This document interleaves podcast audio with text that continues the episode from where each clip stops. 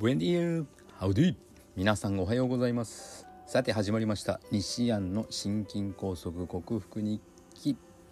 31回目です。とですね今日はあの昨日の夕ご飯の話なんですけども、えー、私は極力家族全員で娘たちと一緒にご飯を食べています。ほぼ毎日。その時にまあ家族団らん団らんという言葉が合うんでしょうかね。いろいろお話をしながら。ましてや3人娘なのでもう止めどなく話会話が飛び交っているんですけども。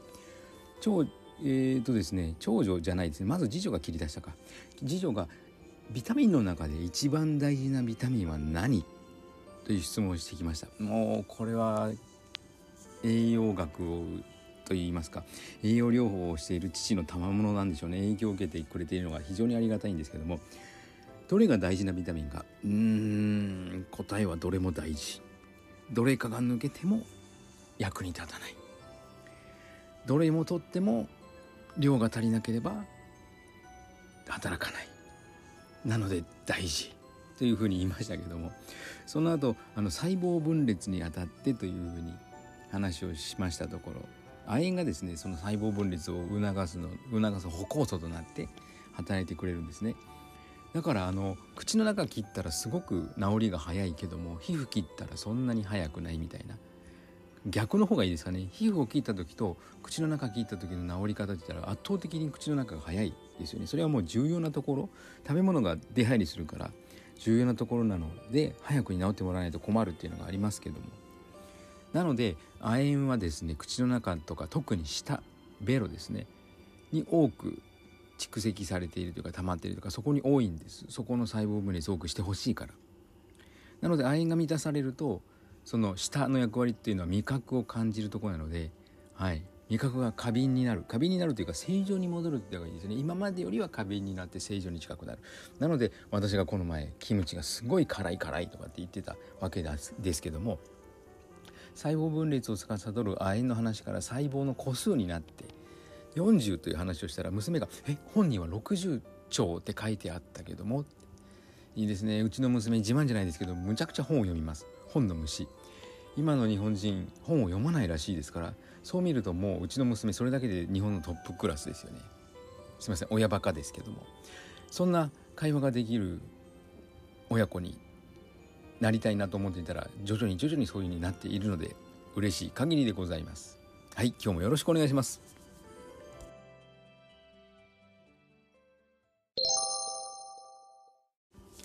はい改めましておはようございます。健康運動指導士理学療法士そして笑い療法士の西田隆です。今日のテーマは病気は遺伝するのかをテーマに、えー、半分ぐらい自分の見解を述べてみたいと思います。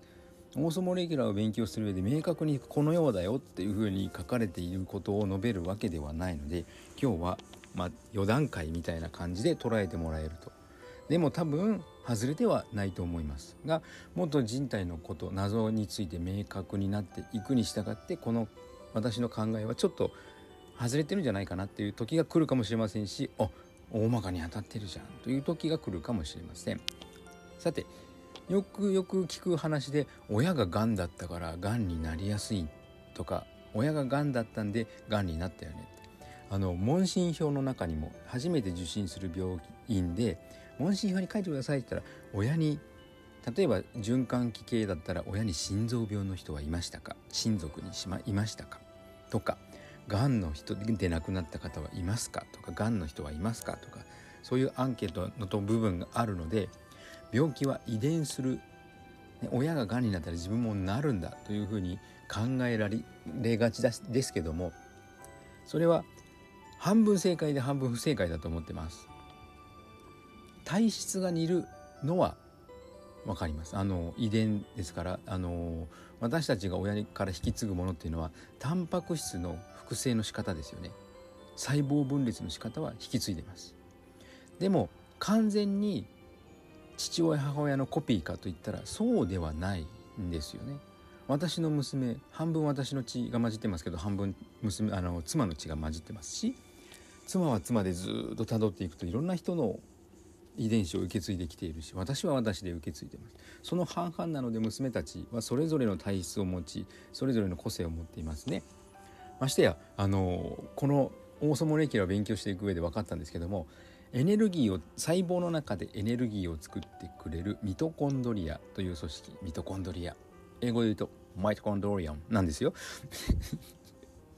全然発音違うじゃんって感じですけどミトコンドリアはなんと女性由来なので私の娘3人は妻からミトコンドリアを受け取っており私はのミトコンドリアを受け取ってくれていませんのでそこでもう明らかに体質の違いが出てきますよね。じゃあなんでがんのいる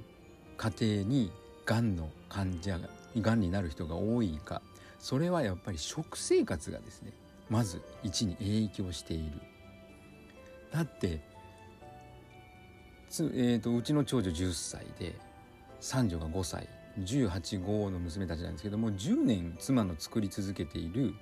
食事を食べ続けているわけですよ。作ってくれている食事を食べ続けていますので家族全員がほぼ同じ食生活ですよね。もう学校に行き出して給食を食べるようになりましたのでちょこっとだけ違いますけどもほぼ基本は一緒となるとかかる病気もなりやすい病気もほぼ同じような感じにはなると思います。特徴は似ているのであって必ずしもではないと思います。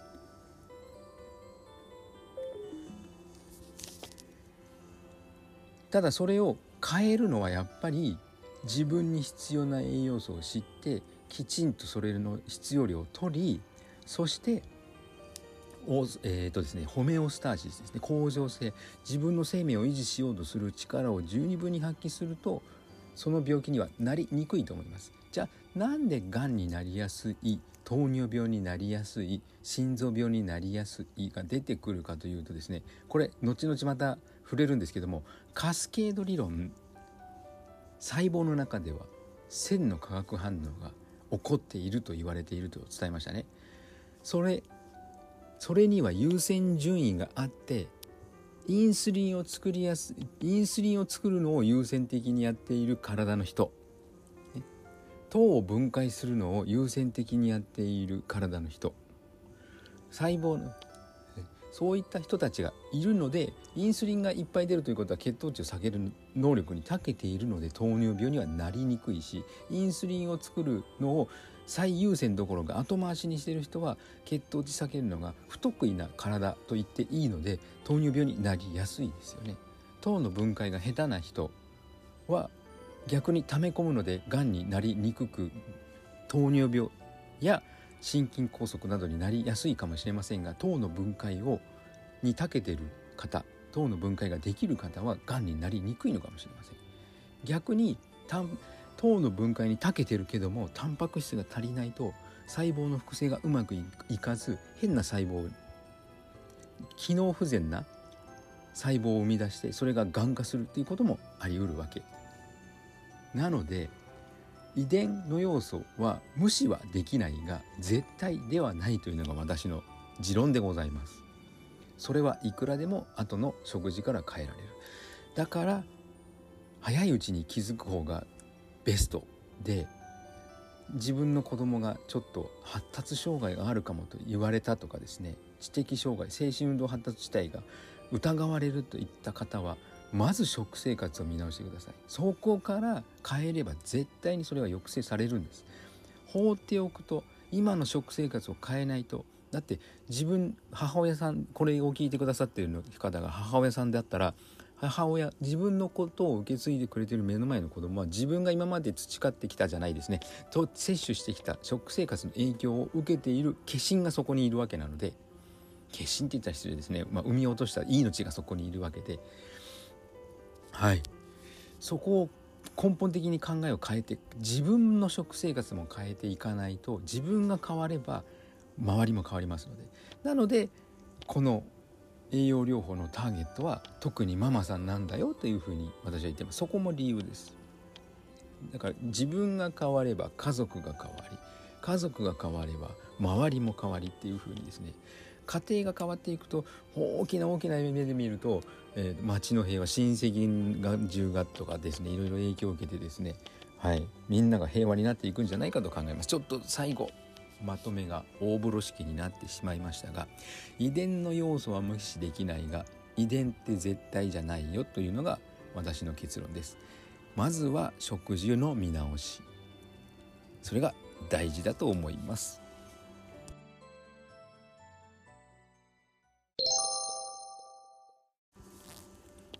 お送りしてきました西安の健